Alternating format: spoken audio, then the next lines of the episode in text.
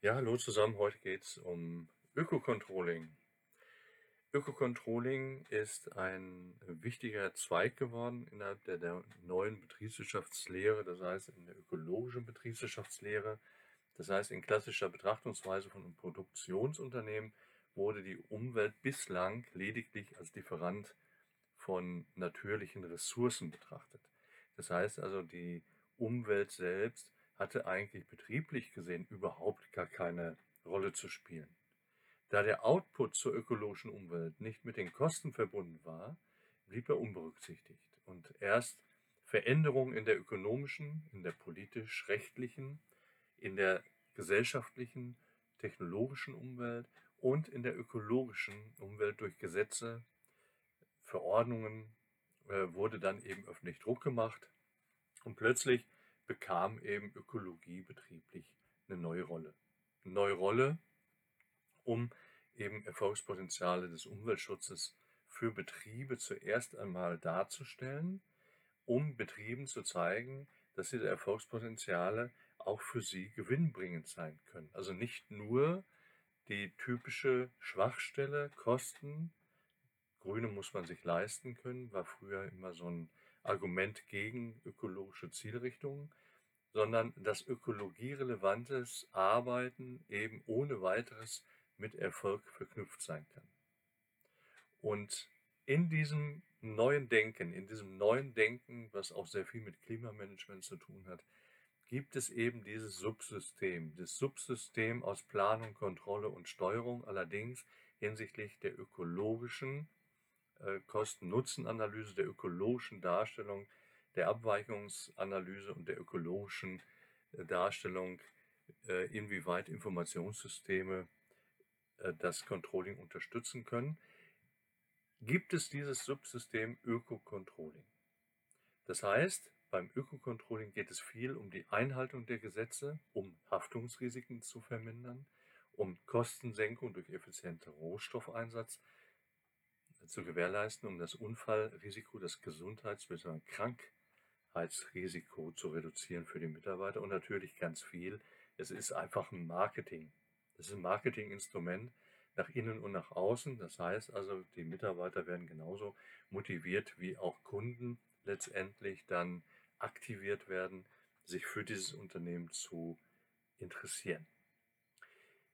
Das Umweltcontrolling benötigt neben den typischen Controlling-Instrumenten wie ABC-Analyse, Portfolioanalyse, Szenarientechniken, also das, was wir in den Seminaren mit euch auch jedes Mal, wenn es um Controlling geht, üben, vertiefen, geht es hier um spezielle Instrumente, die aus dem Umweltmanagement kommen. Also wer zum Beispiel Qualitätsmanagement in den Seminaren, äh, zumindest bei mir mal hatte, landet immer auch in dem Bereich Umweltmanagement, Umweltrecht, einfach weil wir heute vom integrativen Management sprechen und da gehört eben Umweltmanagement neben dem Qualitätsmanagement und Arbeitsschutz einfach dazu.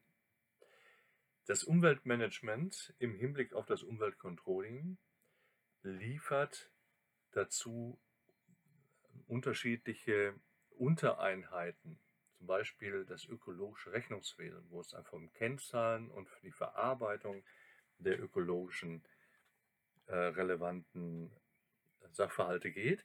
Die Ökobilanzierung, die Ökobilanzierung jetzt nicht in Form, nur in Form eines CO2-Abdruckes, sondern die Ökobilanzierung auch hinsichtlich der ökologischen Kosten-Nutzen und ökologieorientierte Kennzahlen. Ganz kurz, damit man mit diesen Bereichen was anfangen kann, weil es ist doch recht eine neue Orientierung innerhalb der Betriebswirtschaftslehre. Das ökologische Rechnungswesen, da werden Geldflüsse nicht nur in Form von Stoff- und Energiezu- oder Abflüssen erfasst, sondern Untersuchungsgegenstand ist hier nicht nur der Kostenträger, Kostenstelle, sondern der Schadschöpfungsträger, zum Beispiel Produkte und ihre Inhaltsstoffe, und der Schadschöpfungsstellenträger. Das heißt also Prozesse, Standorte, Bereiche. Merken wir uns zwei Begriffe. Schadschöpfungsträger, das sind die, die die Schadstoffe verursachen. Schadschöpfungsstellen, das ist quasi das Pendant zu den Kostenstellen. Das sind jene, die eben in letzter Konsequenz diese Kosten aus der, dem Schaden, dem entstandenen Schaden zu tragen haben. Das können Prozesse sein, das können Standorte sein, das können äh, Fertigungsbereiche sein.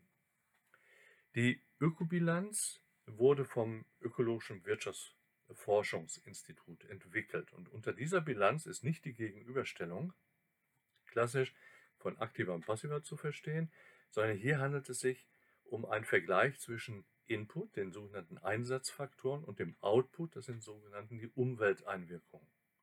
Das heißt, Ökobilanzen dienen der Identifikation von Schwachstellen und unterstützen, jetzt gehen wir ins QM, den KVP, den kontinuierlichen Verbesserungsprozess, allerdings hinsichtlich der Ökologie. Zudem ist die Ökobilanz ein wichtiges Element im Rahmen von Umweltprüfung. Wir sprachen letztens in einem Seminar darüber des EG Öko-Audits. Stichwort EMA. Es gibt seit 1995 Unternehmen, die die Möglichkeit auf freiwilliger Basis haben, ihre Betriebsabläufe umweltrelevant überprüfen zu lassen und dann auch zu verbessern. Am Ende steht, haben wir ja auch mal drüber gesprochen, das sogenannte Umweltleitbild, was sich jetzt mehr und mehr in allen Unternehmen durchsetzen wird. Und weil wir uns im Öko-Controlling befinden und weil Öko-Controlling eben am Ende dieser kaufmännischen Nahrungskette steht, am Ende quasi der, des ökologischen Rechnungswesens steht und eigentlich nur noch eine, eine retrospektive Betrachtung vornimmt, brauchen wir jetzt natürlich auch die entsprechenden Kennzahlen dafür. Kennzahlen, mit denen wir dann eben diese Abweichungen im Rechnungswesen und in der Bilanz abbilden können.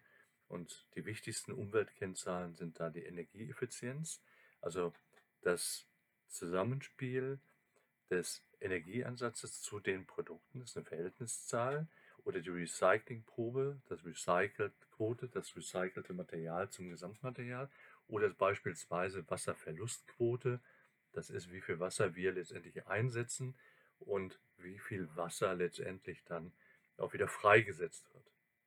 Ob das Ökocontrolling später mal aufgrund dieser Umweltkennzahlen in das Gesamtcontrolling integriert werden kann und soll, oder ob es nicht eine eigenständige Einheit irgendwann geben wird, in dem Ökorechnungswesen, Ökobilanz und Ökocontrolling in eigenen betriebswirtschaftlichen Zweig darstellen, das wissen wir noch nicht.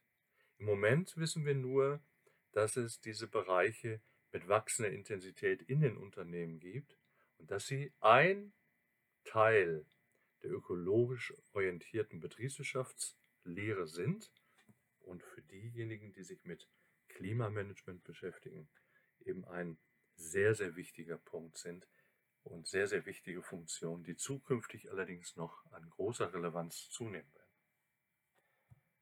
So, das war's. Kleiner Ausblick in ein weiteres Kapitel rund um Klimamanagement. Das Ökocontrolling war das. Ich bedanke mich fürs Zuhören. Danke für eure Treue und wünsche euch eine gute Zeit. Bis bald.